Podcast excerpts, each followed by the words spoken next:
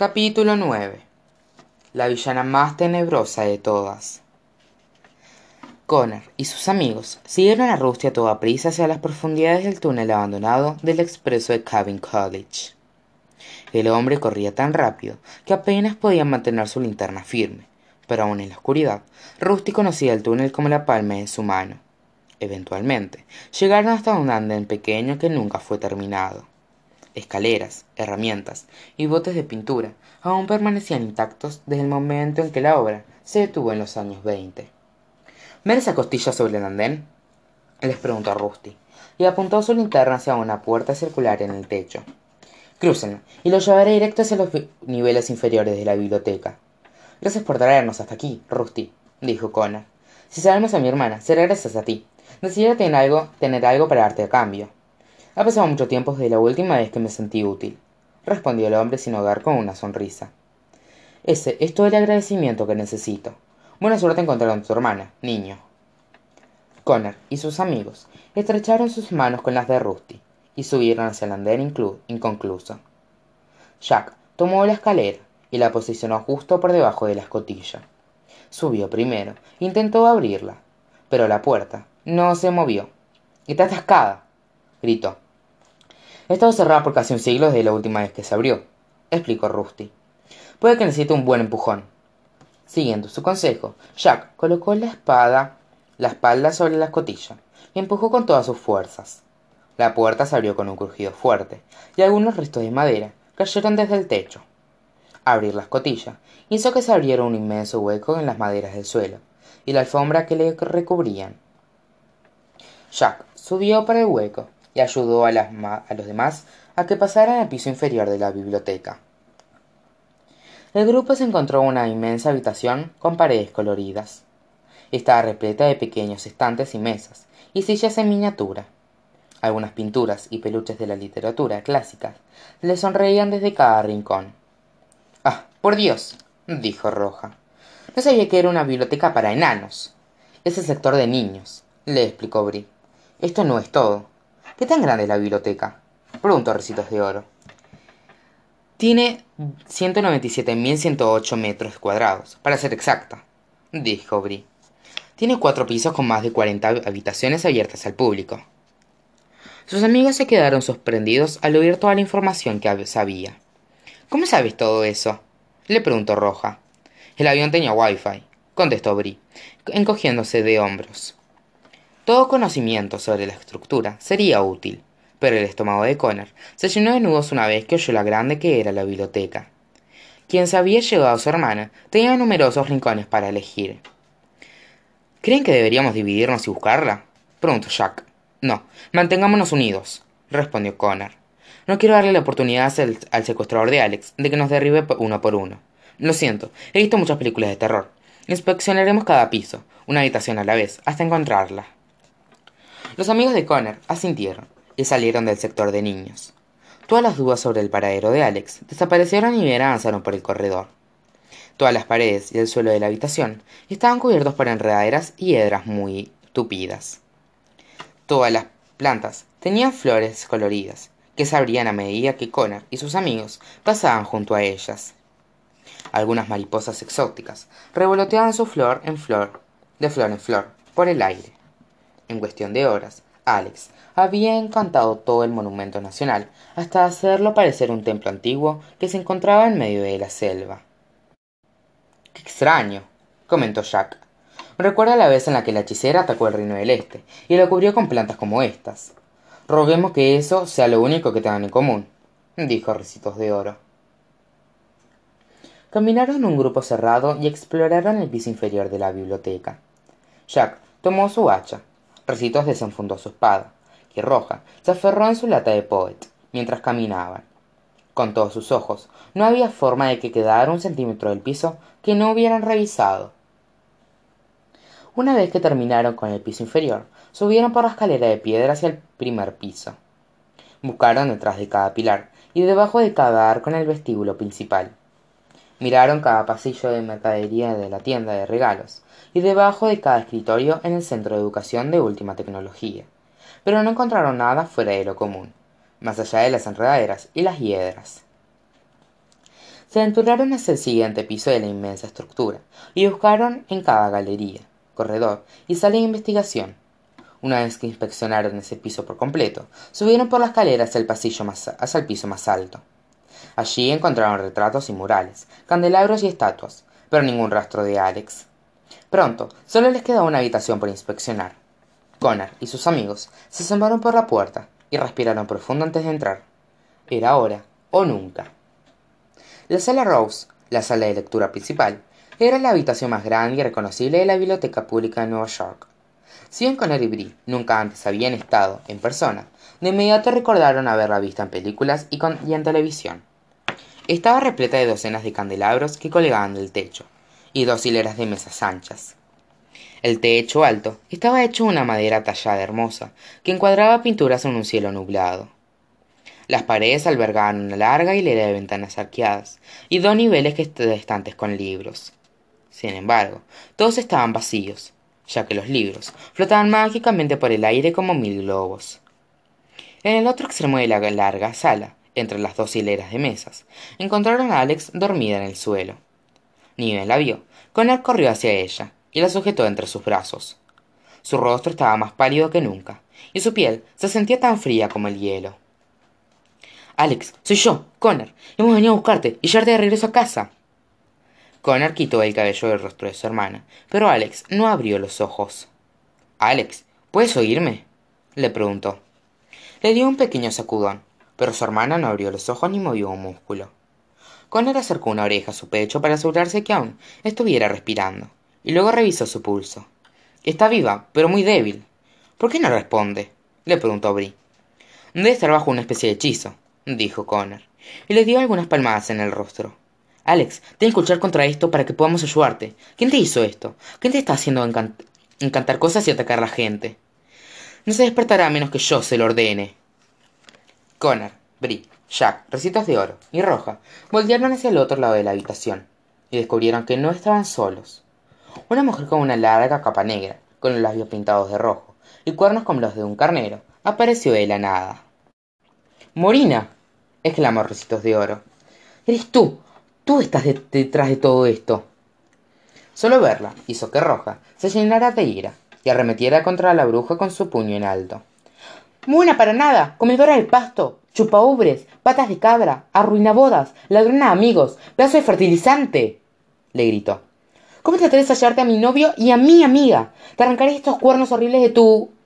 Morina movió su mano como si estuviera espantando una mosca, y Roja salió despedida por la sala, y aterrizó sobre el segundo nivel de estantes. Roja usó la barandilla para ponerse de pie, pero las barras de metal, mágicamente, se envolvieron alrededor de su cuerpo la dejaron inmóvil. Morina movió nuevamente la mano hacia el resto, y salieron despedidos hacia la barandilla junto a Roja, donde también quedaron inmovilizados por las barras de metal. Connor intentó no soltar a su hermana a medida que era arrojado por el aire, pero se le rebaló el brazo y regresó al suelo. No decir que estoy impresionada, dijo Morina. Supuse que nos seguirían, pero nunca esperé que lograra entrar al edificio. Sabemos lo que estás haciendo aquí, exclamó Brie.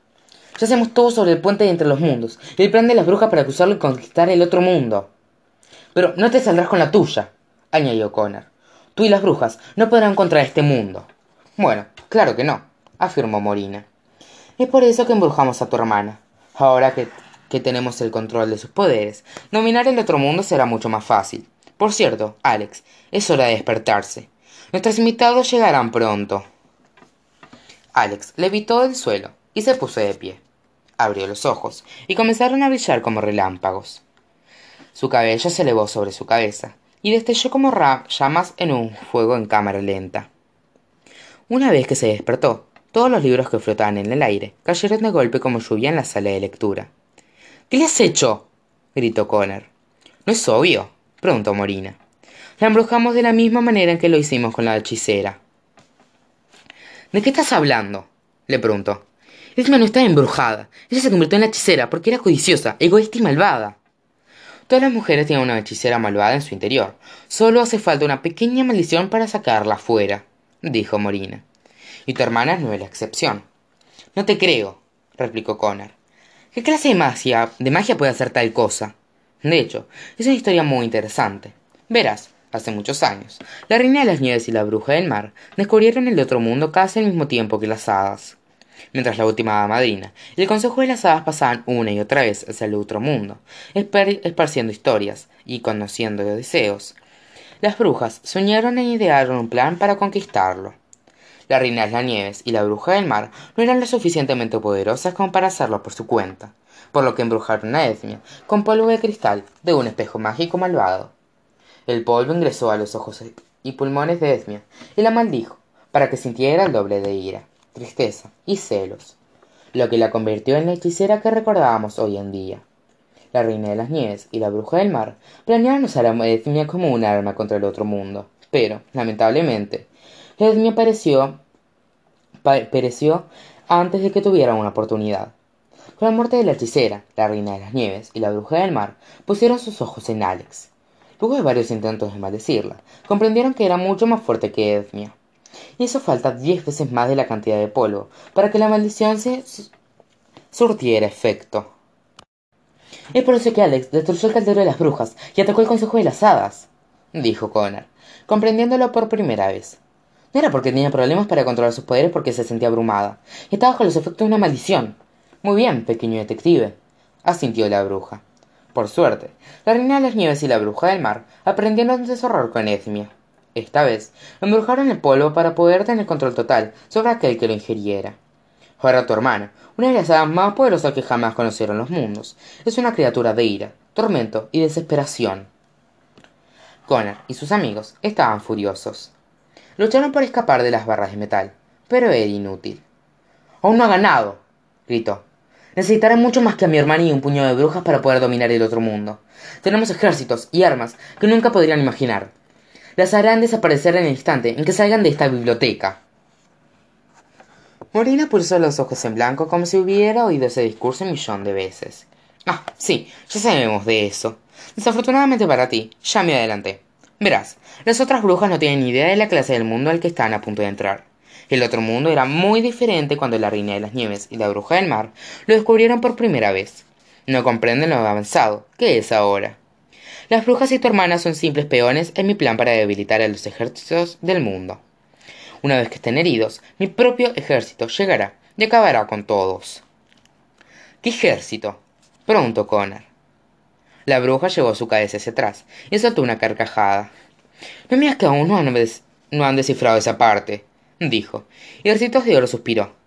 Connor, se refiere, se refiere al ejército literario. También los, hará cruzar el puente. Es por eso que estaban deambulando por el Palacio del Norte. No es solo una táctica para sembrar el miedo. Estaban esperándola a ella. De todas las posibilidades en las que Connor había estado pensando durante la última semana, esta se le había escapado por completo. Aparentemente, no necesitarían viajar hacia el mundo de los cuentos de hadas después de todo. El ejército literario iría por ellos. Hoy no es suficiente para derrotar al otro mundo, dijo Connor. Ambos bandos continuarán peleando hasta que no quede nadie más que en pie. Tal vez ese siempre haya sido mi plan, respondió Morina. Las hadas se convirtieron en piedra, y las brujas pronto serán asesinadas. Los ejércitos del otro mundo serán derrotados, y el ejército literario también lo hará en el proceso. Eso deja a ambos mundos completamente indefensos y listos para un nuevo liderazgo, uno de alguien como yo.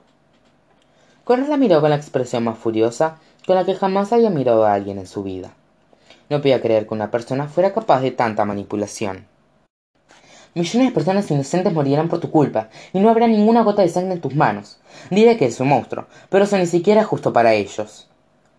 Morina se sintió halagada por el comentario, y una sonrisa siniestra apareció en su rostro. Puede que no sea el enemigo más poderoso que hayas creado, pero solo soy la más inteligente, y eso me hace la más tenebrosa de todas, dijo. Un pequeño reloj en la entrada marcó la medianoche, y la sala Rose, de lectura principal, comenzó a vibrar. Bueno, ha sido un placer ponerse al día con ustedes. Prometemos que ahora tienen que quedarse en silencio, dijo Morina. No quiero que divulguen ningún secreto a nuestras invitadas. Las brujas chasqueó sus dedos y las barras de metal que los mantenían prisioneros se colocaron sobre sus bocas. Connor y sus amigos intercambiaron miradas de pánico, pero no había nada que pudieran hacer. Les gustara o no, el puente entre los mundos estaba a punto de aparecer. Lo que comenzó como una leve sensación de temblor, rápidamente se convirtió en un estruendoso terremoto. La sala se sacudió con tanta violencia que las ventanas estallaron y las paredes comenzaron a, agrietarse. Los candelabros que colgaban del techo se mecieron de un lado a otro como bolas de demolición antes de estallar contra el suelo.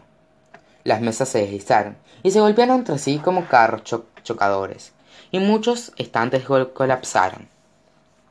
De pronto, un orbe inmenso y fantasmal descendió del cielo. Se deslizó por el aire y aterrizó en el otro extremo de la sala. Este se estiró hasta formar un oval amplio que fue ganando color y profundidad, como si unos pinceles, pinceles invisibles, lo estuvieran creando. Con cada segundo que pasaba, la imagen de un vasto bosque se tornó más y más clara. Pronto, eran tan coloridas que ya no lucía como la pintura de un bosque, sino como una puerta hacia uno. Las, brujas del mundo de los cuentos de hadas se asomaron a través de la abertura y dieron sus primeros pasos en el otro mundo. Arboris, Tarantulena, Serpentina, Carbónica y Rataria estaban la frente, seguidas por cientos de otras, de otras mujeres desagradables. Algunas volaron por la biblioteca en sus escobas, otras corrieron con sus patas de pezuñas, y otras se arrastraron en cuatro patas. Una vela de agua salada entró a la biblioteca y avanzó por la sala como una serpiente viva. La bruja del mar montó la ola hacia el otro mundo, sobre un trineo de coral jalado por tiburones. De pronto, una ráfaga de aire frío impregnó la habitación, y la reina de las nieves emergió a través del puente sobre su trineo jalado por dos feroces osos polares. Sus excelencias, saludó Morina con una leve reverencia. Estoy tan contenta de que hayan atravesado el puente con éxito. Tal como lo prometí, encontré a la niña Bailey y la maldije con el polvo del espejo mágico. Con su poder de nuestro lado, el otro mundo será nuestro, nuestro en cuestión de tiempo. La reina de las nieves y la bruja del mar estaban impresionadas de que Morina pudiera lograrlo. Bien hecho, Morina, dijo la bruja del mar. Debo confesar que estábamos realmente sorprendidas por tu competencia. Las brujas estaban tan contentas de finalmente estar en el otro mundo, que ni siquiera notaron a las personas que se encontraban atrapadas entre las barandillas sobre ellas. Connor y sus amigos intentaron advertirles que a las brujas que estaban avanzando hacia una trampa, pero no pudieron emitir ninguna palabra con las barreras de metal tapándole las bocas. Bueno, ¿qué estamos esperando? dijo la reina de las nieves con su voz rasposa. Tenemos un mundo que conquistar,